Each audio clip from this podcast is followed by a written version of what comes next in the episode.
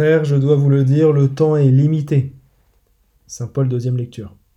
On a des lectures aujourd'hui qui prêchent sur l'urgence de la conversion et on a des personnes qui agissent très vite. Un ordre est à peine passé qu'il est déjà accompli. D'ailleurs, c'est l'objet de la prédication des premiers chrétiens durant les deux trois premiers siècles de l'ère apostolique. Nous sommes dans les derniers temps, le Christ va revenir, il est urgent de se convertir.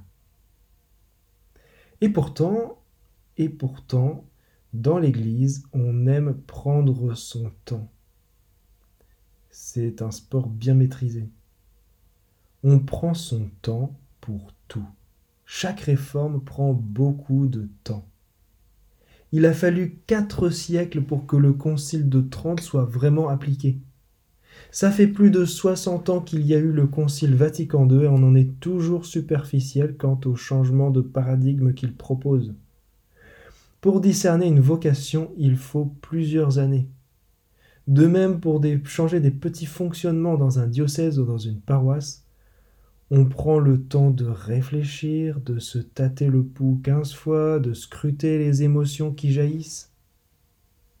Alors au final, le temps passant, est-ce qu'on s'est endormi ou assagi?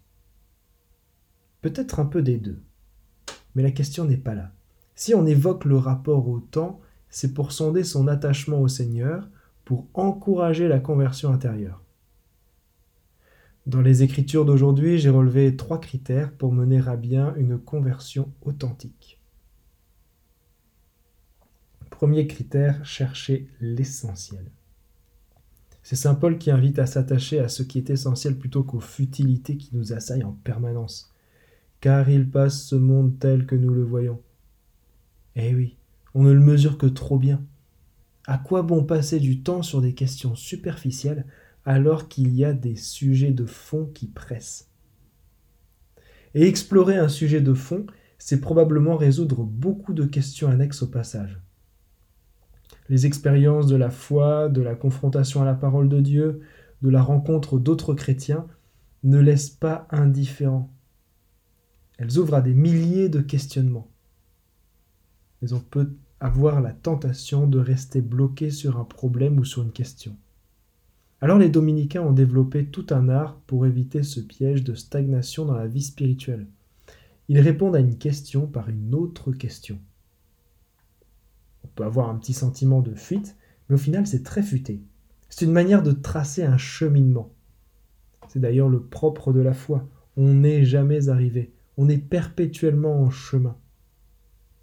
L'essentiel est d'avancer quoi qu'il arrive.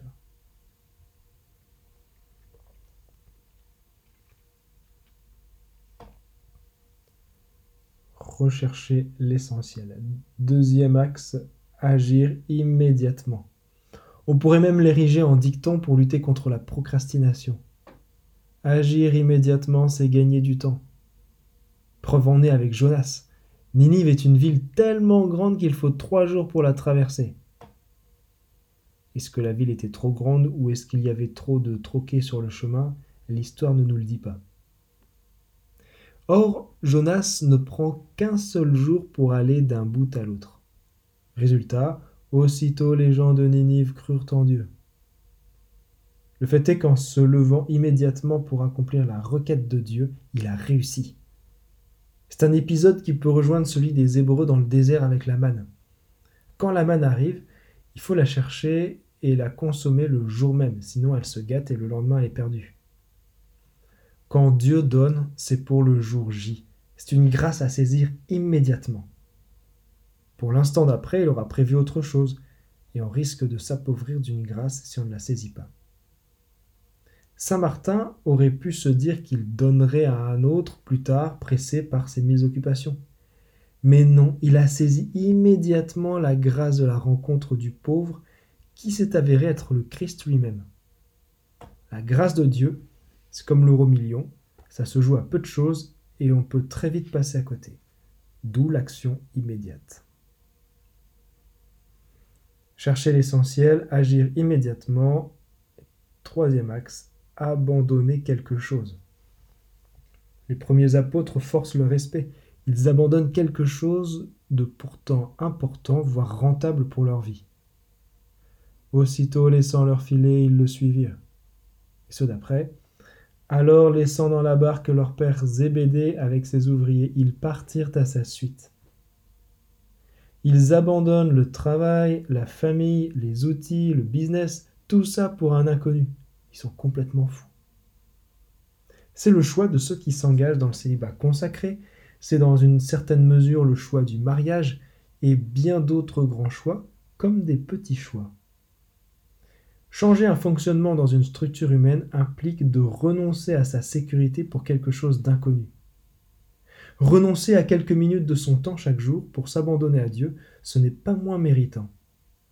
Une conversion implique toujours l'abandon de quelque chose, parfois quelque chose de subtil. Si on ne passe pas par cette étape de détachement, on ne peut pas prétendre à une conversion authentique parce que notre cœur reste partagé.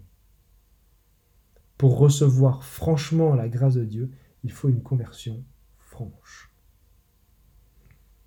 Chercher l'essentiel, agir immédiatement, abandonner quelque chose. Conclusion. Les temps sont accomplis, le règne de Dieu est tout proche, convertissez-vous et croyez à l'Évangile. Cet appel pressant que lance Jésus n'est pas un effort réservé pour le carême. C'est un cri du cœur à entendre chaque matin en se levant. Le règne de Dieu est tout proche. Seigneur, où est mon lieu de conversion aujourd'hui? S'en suivent trois étapes, cibler l'essentiel, lancer une action concrète et immédiate, et abandonner un petit quelque chose. Avec une telle habitude, je vous garantis un changement radical dans votre vie qui laissera la place pour une rencontre puissante avec le Christ. Si on trouve l'Église trop lente, lourde, inamovible, c'est qu'elle est composée de vous et moi, et que vous et moi, on a une certaine résistance au changement individuel, à la conversion. On veut souvent bousculer le paquebot avant de s'occuper de sa propre barque. C'est le propre de la blessure originelle dont on est marqué.